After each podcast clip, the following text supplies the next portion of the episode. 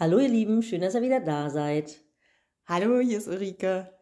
Ja, ich sitze gerade bei der Ulrike Konradi, die ist ähm, Osteopathin und äh, ja, Ulrike behandelt mich immer regelmäßig, damit ich ordentlich auf dem Pferd sitzen kann. Ne?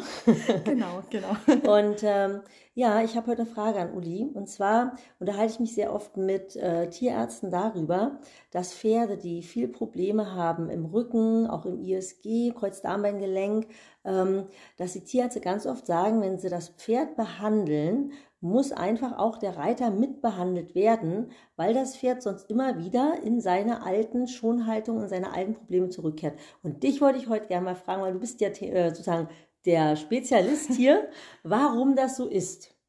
Na, das Problem ist, wenn wir haben ja alle so unsere Malessen, ähm, jeder kennt seine Problemstellen oder seine Baustellen und wenn wir uns um die nicht kümmern, können wir nicht auch locker ausbalanciert, freischwingend auf dem Pferd sitzen. Und dann kann es sein, dass wenn wir halt auch unser ISG fest haben oder die Brustwirbelsäule, das muss nicht unbedingt schmerzen, sondern wir haben da einfach Bewegungseinschränkungen, können nicht locker sein. Dann haben wir keine Chance, uns der Bewegung des Pferdes anzupassen, richtig. Und dann passt sich das Pferd unseren Festigkeiten an und hat dann auch wieder seine Zwangsseiten oder ähm, kann nicht takt reingehen. Und deshalb ist es schon sinnvoll, dass man nicht nur guckt, wo ist das, hat das Pferd seine Blockaden oder Muskeldysbalancen, sondern dass man selber eben durch Athletiktraining, Mobilisierung, Dehnung, Kräftigung und sich vielleicht auch ab und zu mal behandeln lassen, wenn man merkt, durch Training kommt man alleine nicht gut weiter, dass man einfach ähm, gut vorbereitet aufs Pferd steigt. Du hast gerade gesagt, äh, wenn man merkt, man kommt durch Training nicht weiter. Ich meine, genau, wann merkt man das? Also ich sehe das zum Beispiel ganz oft so, wenn ich ein, jetzt jetzt mal ein Beispiel, ich hatte mal ein Pferd, was lahm war und dann haben wir gedacht, na gut, das Pferd lahmt, wir machen mal ein bisschen Bewegungstraining, weil die Reiterin klagt auch über Schmerzen in der Hüfte. Und dann haben wir ein bisschen Bewegungstraining gemacht, die Hüfte etwas mobilisiert und abracadabra, das Pferd war nicht mehr lahm. Also es war so ein ganz klassischer Fall von sozusagen Übertragung von der Hüfte der Reiterin auf das Hinterbein des Pferdes. Und das war sozusagen ganz deutlicher Indiz dafür, dass die Reiterin etwas an ihrer Hüfte machen muss. Aber das, äh, was, wie kann ich das ähm, sehen, bevor es so schmerzhaft für mein Pferd wird? Was für Indizien gibt es? Na, das merkt man, wenn man zum Beispiel, ähm, also man muss aktiv werden. Das heißt, wenn man einfach mal guckt, ähm, wie ist meine seitliche Rumpfmuskulatur? Und wenn man auf der einen Seite halt eigentlich das gut halten kann, also so seitliche Planks und auf der anderen Seite gar nicht, dann wäre schon mal was, wo man sagt, okay, da muss ich die Dysbalance ausgleichen. Oder wenn man starke starke unterschiedliche Bewegungsausmaße hat sozusagen. Also wenn jetzt eine rechte Hüfte total eingeschränkt ist und die linke ist frei, dann ist das schon auch mal ein Indiz, dass da vielleicht an der Kapsel schon was ist oder dass es da am ISG hängt. Oder und dann natürlich auch Schmerzen. Also die sind natürlich auch dann ein hm. Indiz. Ein gutes Indiz ist auch zum Beispiel, ich gucke mir ja mal das Pferd an, du ja den Menschen, nicht das Pferd.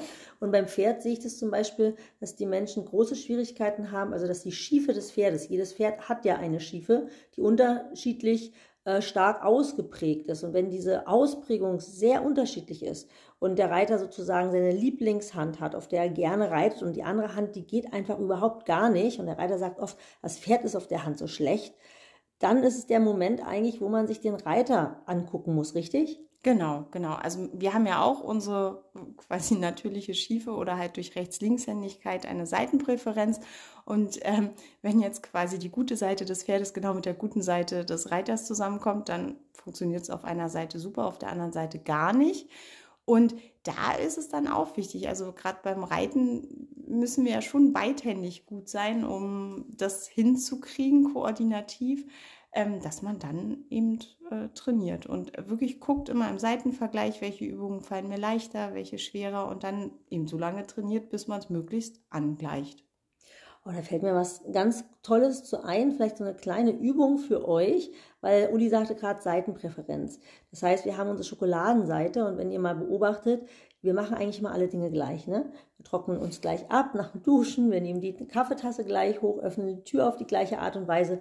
Und ähm, was ihr mal machen könnt, ist, dass ihr einfach Dinge anders macht. Man kann ja auch mal mit der anderen Hand, also wenn man Rechtshänder ist, mit der linken Hand einfach mal die Zähne putzen oder ähm, ja, einfach Sachen eingießen mit der Nicht-Schokoladenhand. Äh, dadurch werden gleich die Hirnhälften anders ähm, aktiviert und die Verknüpfungen besser gemacht. Und das bringt dann auch wieder eine verbesserte Koordination und halt einfach mal aus den normalen Bewegungsmuster ausbrechen. Einfach mal anders. Genau, man, man verbessert auch sein Gefühl, ne? gleich in dem Moment. Kannst du dazu nochmal was erklären? Naja, ähm, man verbessert einfach sein Körpergefühl. Also man hat halt ähm, durch so ganz festgefahrene Muster ähm, spürt man sich oft gar nicht mehr so gut. Und wenn man halt dann Sachen durchbricht und äh, ähm, einfach mal ganz anders an die Sache rangeht, nimmt man seinen Körper wieder ganz anders wahr und äh, das ist total spannend. Es ist eine kleine Reise und, und ähm, die das Leben doch auch ein bisschen bewusster und einfach spannender macht, weil natürlich nicht immer alles gleich so klappt, aber das ist ja auch lustig. ja, ist sehr lustig. Für die meisten von euch bestimmt ganz lustig, wenn die Sachen nicht immer gleich klappen. Nein, aber Spaß beiseite. Ähm, das stimmt, dass diese ähm, das Gehirn arbeitet ja sowas wie auf Autopilot, wenn ich Dinge immer auf die gleiche Art und Weise mache. Das heißt, ich arbeite im Energiesparmodus und eine Bewegung ist immer einzigartig. Es gibt jede Bewegung nur ein einziges Mal. Und wenn ich immer auf Autopilot die gleiche Parade gebe, dann ist die Parade eben nicht adäquat passend zur Situation, in der das Pferd sich gerade befindet. Und deswegen ist es gut, wenn ich die Parade nicht nur aus der, ich sag mal jetzt immer auch Retorte, sag ich immer, wenn ich die Parade sozusagen nicht aus, dem, aus der Schublade hole, sondern wenn ich wirklich mehr fühle, und da ist einfach ein gutes Körpergefühl, ähm, unglaublich wichtig, dass ich aus dem Gefühl die Parade so gebe, wie sie fürs Pferd gerade wichtig und richtig ist. Ne? Und da ist diese Übung mit dem, mach mal alles irgendwie ein bisschen anders, andere Reihenfolge, andere Hand, richtig? Oder anderer Ablauf, eine, eine gute Übung, damit man immer neu und frisch auf das reagiert, was gerade da ist, oder? Ja. Jo. unterschreiben. ja, gut. Ich würde sagen, dann haben wir auf alle Fälle schon mal eine schöne Übung für euch heute, euch mit an den Mann gegeben. Und äh, ja, wenn äh, meine Einladung ist, wenn euer Pferd Mucken macht und ihr euch Sorgen macht um euer Pferd oder das Pferd war beim Physiotherapeuten oder Osteopathen, gleich einen Termin machen, ihr auch einmal zum Osteopathen, dass ihr beide so gerade, ne, so beide ja. gerade gerade noch mal übereinander kommt und vielleicht wird sich dann für euch etwas verändern und es ein ganz anderes Gefühl ergeben.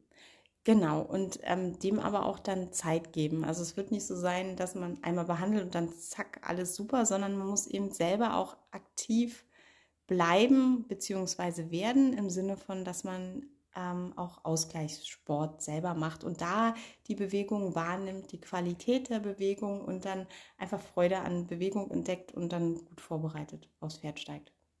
Das geht, geht jetzt um die Muster, ne? dass so ein Körper ja, ja genau. genauso genau. in Mustern steckt, wie genau. wir so auch unsere physiologischen, äh, psychologischen Muster haben. Ja. Da gibt es physiologische Muster und die sind natürlich sehr stark. Ja. Und damit man die aufweicht, braucht es dann mehrere Behandlungen und einen bewussten bewusstes Training. Genau, und ähm, also gerade mir ist es immer wichtig, in, während der osteopathischen Behandlung, dass man das Muster des Einzelnen erkennt und er auch sein eigenes Muster erkennt und dass er auch dann schon auch ein bisschen Therapeuten autark wird. Also dass er quasi selber rechtzeitig gegensteuern kann. Ähm, und wenn er aber merkt, ah nee, geht jetzt nicht, dass man dann mal wieder, ja, gerade rückt klingt jetzt so brutal, aber einfach wieder einen Stups in die andere Richtung gibt. Aber dass man selber sein Muster kennt und aktiv gegensteuern kann. Oh ja, und da fällt mir noch der letzte Satz ein. Wenn ihr euch, nämlich ihr tut ja immer alles möglich für euer Pferd. Da wird immer viel Geld ausgegeben, da macht ihr alles für euer Pferd. Und ähm, ja, der Mensch selber kommt oft zu kurz und steckt sich zurück. Und in dem Moment, wo ihr euch aber mehr um euch selbst kümmert, euch selber besser kennenlernt, eurem Körper besser kennenlernt, mehr Gefühl bekommt für euren Körper, verbessert sich euer Reiten grandios, weil durch mehr Körpergefühl natürlich auch mehr Reitgefühl sich entwickeln kann. Ja, Gut. Habe ich auch selber so erfahren. Ja. Hat lange gedauert.